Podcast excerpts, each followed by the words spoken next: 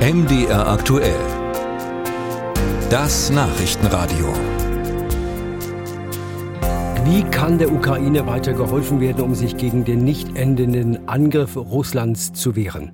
Darum geht es heute auf dem US-Luftwaffenstützpunkt Rammstein in Rheinland-Pfalz. Dort beraten Politiker und Militärs aus rund 50 Ländern auf Einladung von US-Verteidigungsminister Osten. Das Treffen der sogenannten Ukraine-Kontaktgruppe.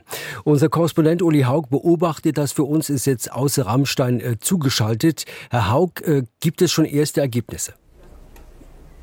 Nein, die gibt es noch nicht. Es hat allerdings ein Eingangsstatement äh, von Lloyd Austin, dem US-Verteidigungsminister, gegeben. Da hat er nochmal an die Geschlossenheit der 50 Unterstützerstaaten appelliert und aus US-amerikanischer Sicht hat er angekündigt, dass in Kürze die versprochenen Abrams-Kampfpanzer die Ukraine erreichen würden. Konkreter ist er darüber hinaus nicht geworden, aber es geht hier in Rammstein vor allem nochmal darüber, äh, darum, die Durchhaltefähigkeit der Ukraine zu verbessern, insbesondere eben mit Blick auf den kommenden Winter soll es beispielsweise auch um äh, neue Munition gehen, es soll um äh, Winterkleidung gehen und eben auch Generatoren, um die Armee zu unterstützen. Bundesverteidigungsminister Peter Pistorius musste ja seine Teilnahme kurzfristig wegen einer Corona-Infektion absagen. Er hat aber weitere konkrete Hilfe zugesichert. Welche ist das?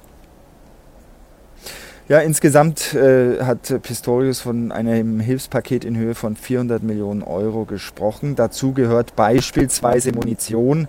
Hier zum Beispiel ähm, für das äh, Flugabwehrsystem Iris-T SLM, das die Ukrainer nutzen, um ihre kritische Infrastruktur rund um Kiew beispielsweise zu schützen. Es soll aber auch Artilleriemunition geben, Mörsermunition und eben dieses Winterpaket mit Kleidung und Generatoren. Und es geht eben auch um die Logistik.